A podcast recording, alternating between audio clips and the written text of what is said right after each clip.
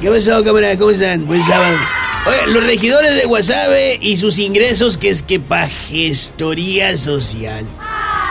Para resumirlo, ellos quieren más sombreros ajenos para hacer sus propias caravanas.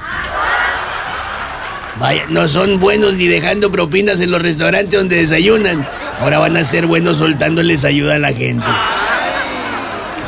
La canacitra los criticó duramente, ¿eh? A los regidores de Guasave, ¿sí?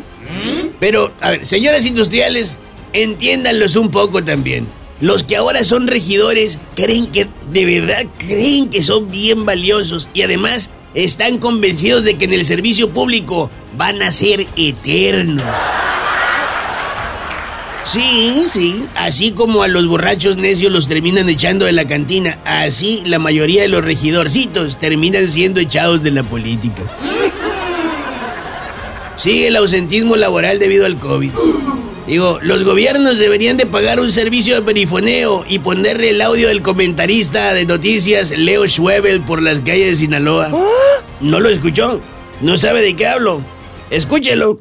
Ustedes, malditos antivacunas, buenos imbéciles, ya déjense de fregaderas y por lo menos pónganse el maldito cubrebocas y dejen de estar fregando al mundo.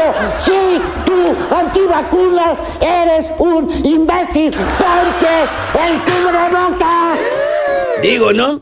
Digo.